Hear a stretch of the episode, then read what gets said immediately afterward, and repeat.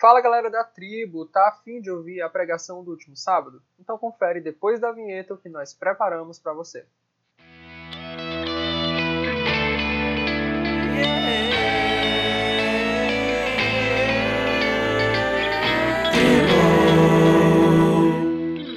Até onde você consegue ir?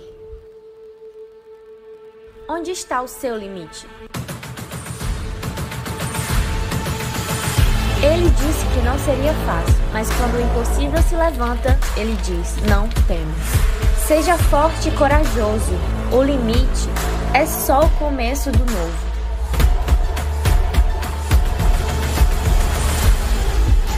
No Limite. A nova série de mensagens da tribo.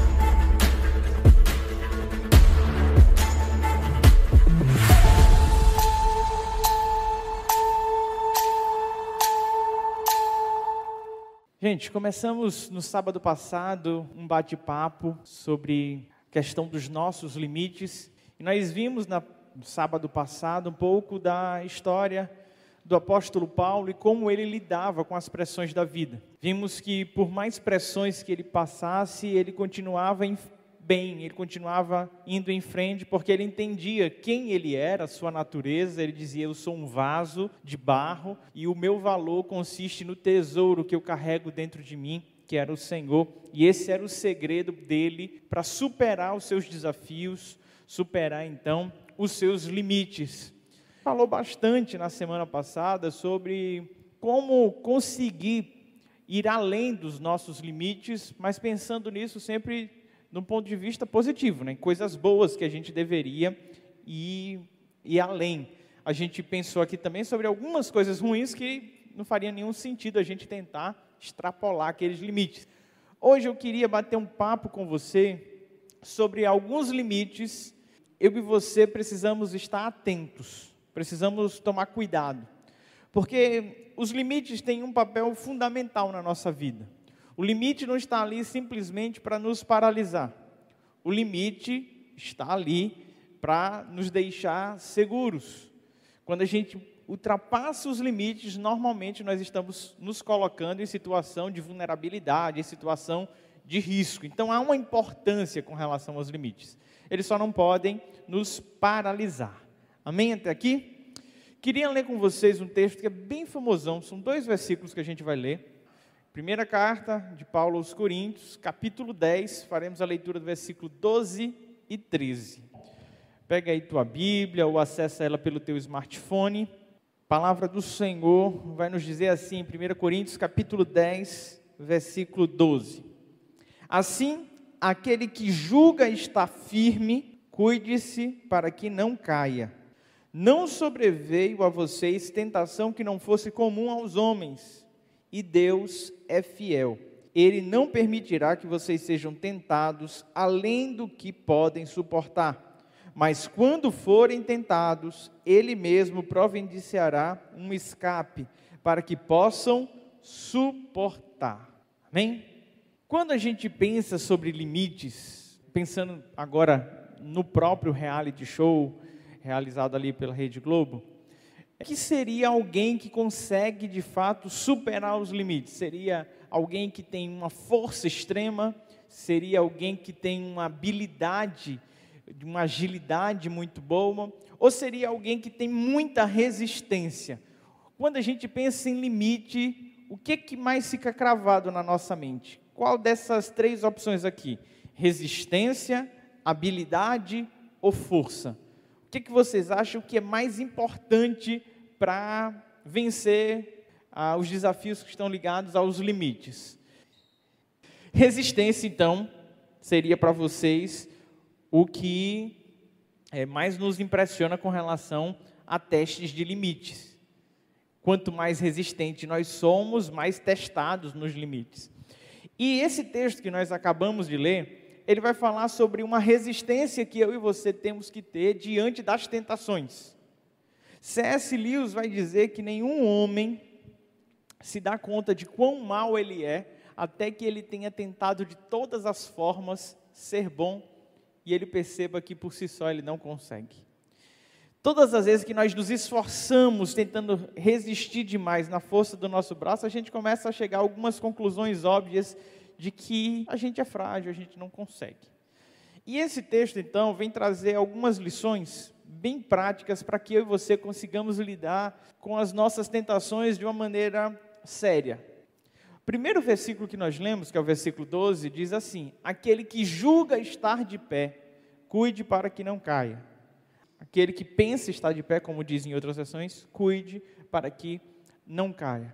A primeira advertência que nós encontramos aqui não é com relação a permanecer de pé ou ter atenção para permanecer de pé. O primeiro alerta que esse texto nos traz é com relação à forma que eu e você nos enxergamos diante das tentações. Ele vai dizer: aquele que julga está de pé, aquele que pensa está de pé. Sabe qual é o nosso maior problema diante das tentações, diante do pecado? A nossa falta de conhecimento próprio. Às vezes, nós achamos que estamos no controle da situação. Às vezes a gente acha que pode flertar com o pecado e que não vai cair. Às vezes a gente fica, não, está tudo sob controle, eu estou bem. Às vezes nós achamos que estamos de pé, quando na verdade às vezes nós já estamos prostrados e completamente envolvidos pelo pecado. Por isso que o alerta inicial de Paulo é você que julga estar de pé. Se eu e você queremos de alguma maneira vencer as tentações, a primeira coisa que a gente precisa ter em mente é que a gente não tem força por si só para resistir ao pecado. No nosso coração há uma predisposição ao erro desde novinho a gente gosta de transgredir, desde novinho a gente gosta de desobedecer. Você não precisa ensinar um bebê a mentir, você não precisa ensinar um bebê a tentar esconder alguma coisa que ele fez de errado. Você não precisa ensinar um bebê a desobedecer, ele já vem pronto de fábrica para fazer tudo isso. A questão é que, diante das tentações, a gente pode agir de duas formas. Uma é aquela que era combatida por Cristo Jesus, que é a posição hipócrita, e a outra é de alguém que se reconhece como pecador. Paulo está escrevendo aqui para o hipócrita, para aquele que julga estar de pé, para aquele que não se identifica como pecador. Ele está escrevendo aqui para aquela pessoa que se justificava em cima do pecado do outro. É aquela pessoa que olha para a sua vida e diz: Não, eu não, não sou pecador, não. Porque Fulano de Tal aí sim ele faz isso, faz aquilo. A gente tem um hábito de julgar se a gente está de pé ou não com base no pecado do outro e não no nosso. O nosso é que é o importante. É saber da nossa história, dos nossos limites. E aí, diante desse ambiente de hipocrisia, a gente fica completamente perdido com relação aos limites. Porque se eu tenho uma falsa impressão de mim mesmo, se eu estou caído e penso que eu estou em pé, como é que eu vou entender quais são de fato os meus limites? Eu estou vivendo uma ilusão, estou vivendo uma bolha. E aí isso não vai fazer sentido nenhum. Nenhuma minha postura diante do pecado. Porque eu já estou em pecado, teoricamente. Então, se eu e você precisamos aprender algo hoje com relação aos nossos limites diante das tentações, é que eu e você somos pecadores. A gente é ruim, a gente não presta. Só que tem uma esperança. A esperança é que com Deus, com o Senhor, a gente pode superar todos os nossos limites no que diz respeito às tentações. Mas se for na força do nosso braço, mais cedo ou mais tarde a gente vai cair. Tem uma história antiga de um camarada muito rico, multimilionário, que estava no avião e ele sentou do lado de uma mulher que era muito atraente. E aí ele começou a paquerar essa mulher começou a flertar com ela. Num primeiro momento, ela ficou extremamente desconfortável com as cantadas que ele estava dando, com as coisas, não estava gostando. Ele viu que não estava tendo êxito naquilo que ele estava falando, e ele começou a ostentar um pouquinho as suas riquezas, os seus bens. E ele ostentou um pouquinho o que tinha, e depois ele faz uma pergunta para ela. Ele oferece algo que era para mudar completamente a vida dela. Ele diz: por um milhão de reais, Você ficaria comigo? E aí ela parou e agora não estava mais incomodada com as cantadas que ele estava dando, porque agora estava oferecendo um milhão de reais. E aí ela começou a fazer charme e disse: Não, ainda é muito pouco. Ele disse: O que, que você acha de um milhão e meio? Quando ela viu um milhão e meio, ela disse: Um milhão e meio eu topo. Aí ele: Ah, tá. Tá bom. Aí ele pegou um cheque e começou a preencher um cheque. E quando ele estava preenchendo o cheque, ele colocou lá o valor de 500 reais no cheque e entregou para ela. Quando ela pegou o cheque, ela disse: Mas aqui só tem 500 reais, você está pensando que eu sou o quê? Uma prostituta? Aí ele disse: Não, o que você é eu já sei, eu só estou chegando num, num valor. Porque se você se entrega por um milhão e meio, não tem diferença nenhuma por 500 reais. O que você é eu já sei, eu só quero saber qual é o valor. Deu para entender? Às vezes, nós arrotamos santidade. Às vezes, nós nos julgamos puros. Quando, na verdade, somente não foi ofertado o valor que a gente queria para se vender. Algumas pessoas dizem que todo homem tem um preço. Que toda pessoa tem um preço. E a minha pergunta para você é: qual é o seu preço? Você sabe qual é o seu preço? Por quanto você se venderia? Eu sei o meu preço. O meu preço foi pago por Cristo Jesus na cruz. E não existe nenhum outro valor que alguém possa oferecer nessa terra que seja maior do que aquele que ele ofereceu por mim. Eu já fui comprado. E a partir desse momento, a única coisa que eu preciso é reconhecer as minhas falhas e continuar pertencendo a Ele. Sabe qual é o nosso problema? É que a gente flerta com o pecado. Sabe por que essa mulher passou por essa situação tão constrangedora? Primeiro, porque ela se achava moralmente superior. E ela dizia que ela não era prostituta, ela nunca se entregaria por valor. Até que o homem vai lá e consegue tocar num valor que era interessante para ela. É muito mais fácil quando eu e você simplesmente reconhecemos a nossa limitação e não damos brecha para qualquer tipo de proposta. Uma coisa que eu acho fundamental, e agora eu quero falar para os casais de namorados. Sabe, tudo que a gente quer quando a gente entra num relacionamento é se sentir seguro na relação. Ninguém quer estar numa relação que você dorme pensando que pode perder o outro. Ninguém quer estar numa relação onde você fica se matando de ciúme porque acha que a qualquer momento o outro pode te trair. A gente quer estar numa relação que tenha confiança.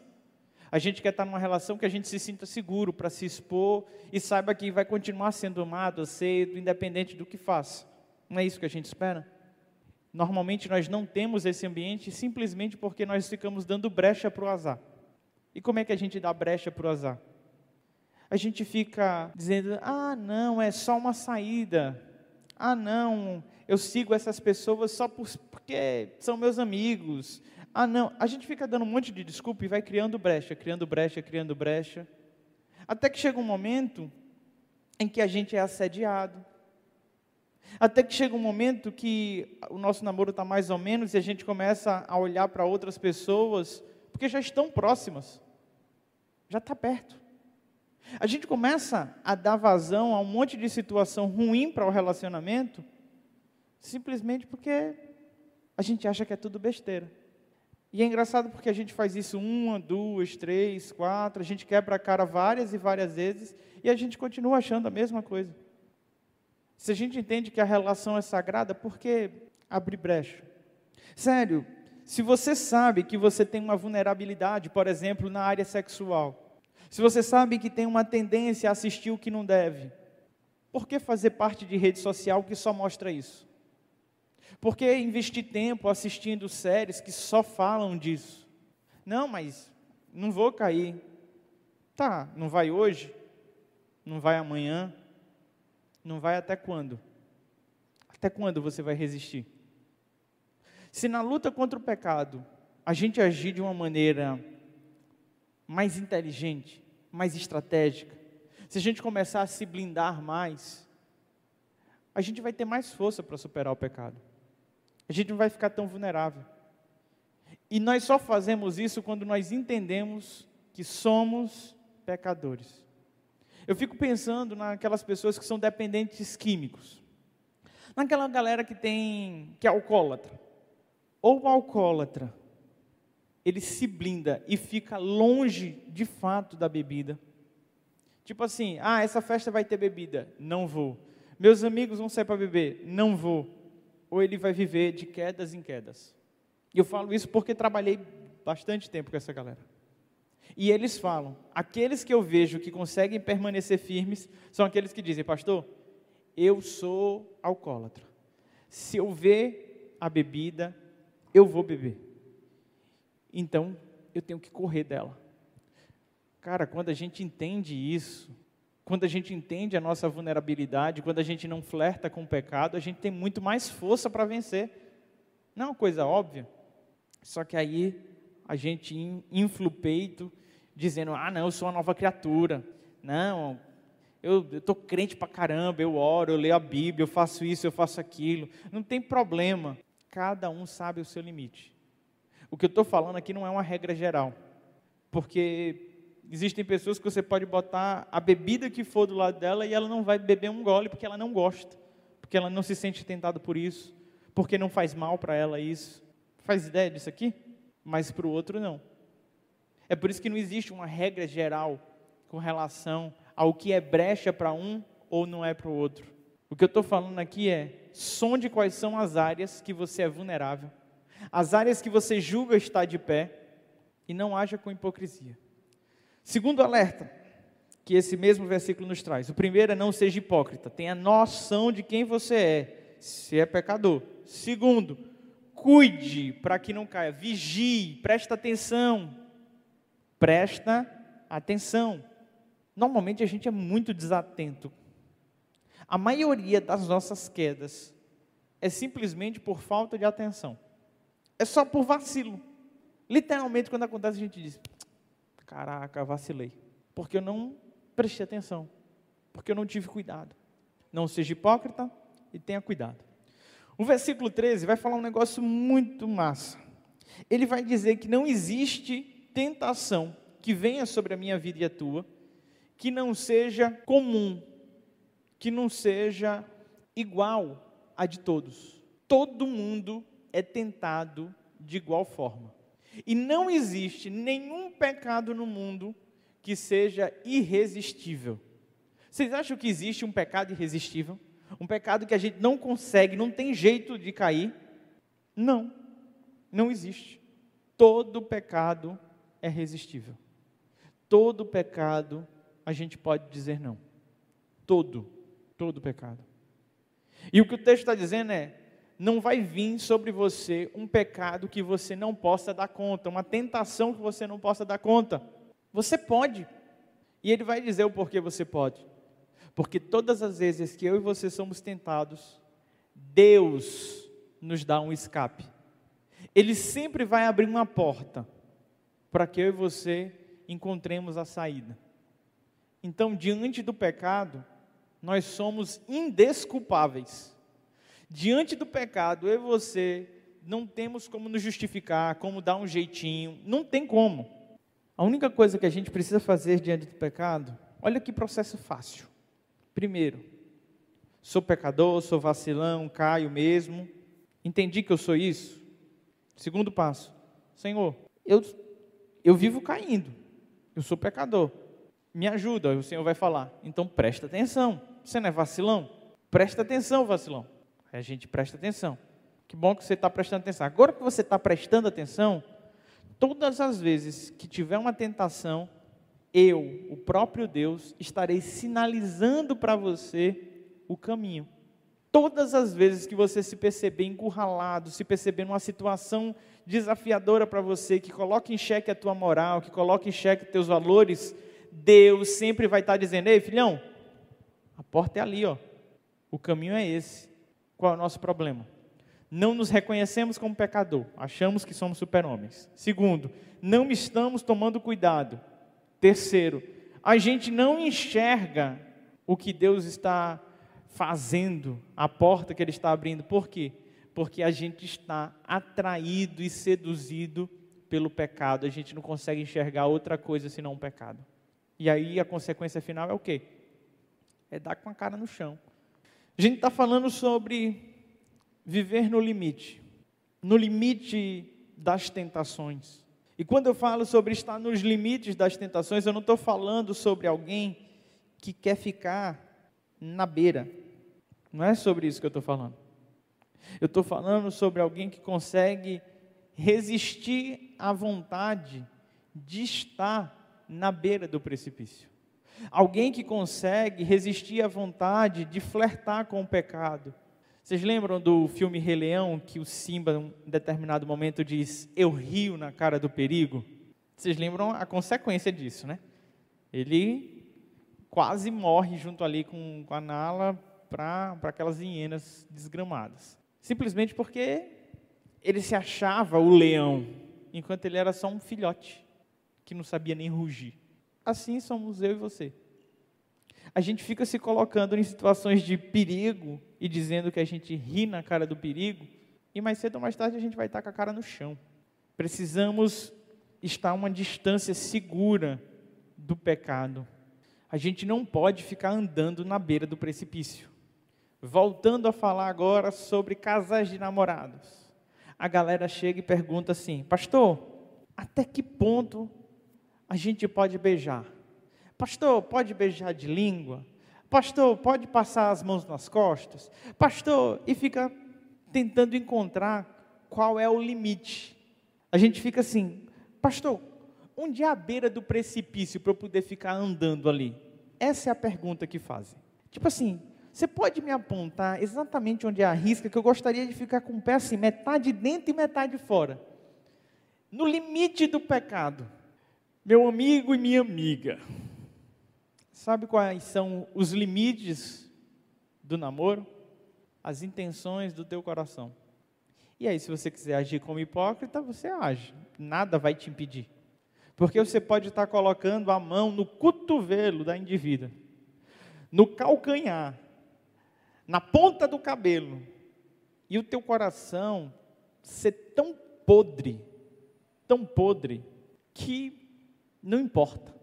Existem casais de namorados que nunca se tocaram de maneira indecente e vivem em pecado. Porque não se trata da beira do precipício. Se trata de reconhecermos que nós somos pecadores, tomarmos cuidado, ouvirmos a voz de Deus apontando as saídas. Esse é o processo. Quando a gente se coloca diante do Senhor com essa postura, a gente encontra as saídas da vida a gente encontra o escape na hora da tentação, a gente consegue superar as tentações. Eu e você só iremos vencer esse pecado, ou os pecados, a partir do momento que reconhecermos que fomos comprados pelo Senhor e que não existe nenhum outro valor nesse mundo que possa pagar pela nossa honra, pela nossa vida, pela nossa moral. Eu queria te convidar a fechar os teus olhos, curvar a tua cabeça. E nesse momento, colocando a tua vida diante do Senhor, eu queria te convidar a fazer uma oração muito sincera com o Pai. Uma oração onde você consiga expor quem você realmente é para o Senhor. Não é para mim. Eu não faço a menor ideia do que passa no teu coração. Eu mal consigo saber exatamente quem eu sou. A questão é você. Que nesse momento você não tenha um julgamento hipócrita com relação a você mesmo. Que nesse momento você não olhe para a sua vida e se julgue como o apóstolo Paulo estava dizendo assim, aqui, alguém que julga está de pé, quando na verdade está prostrado. Esse é o momento de abrir o coração e reconhecer os seus erros, as suas falhas e dizer: Senhor, me conduz, ó Pai, pelo caminho correto. O salmista fez a seguinte oração no Salmo 139: Sonda o meu coração, esquadrinha os meus pensamentos, vê se há em mim algum caminho mau e guia-me pelo caminho eterno. Faz essa oração. Pede para o Senhor, nesse momento, falar contigo. Colocar restrição no teu coração. Não anda mais na beira do precipício, não. Não se coloque em situação de vulnerabilidade. Se rende diante do Senhor. Deixa o Senhor te dar uma nova identidade. Deixa o Senhor conduzir os teus passos. Deixa Ele falar com você nesse momento. É isso, galera. Nossa mensagem da semana fica por aqui. Quer ver mais conteúdo como esse? Acesse o canal no YouTube com todos os cultos na íntegra. Eu te vejo na próxima.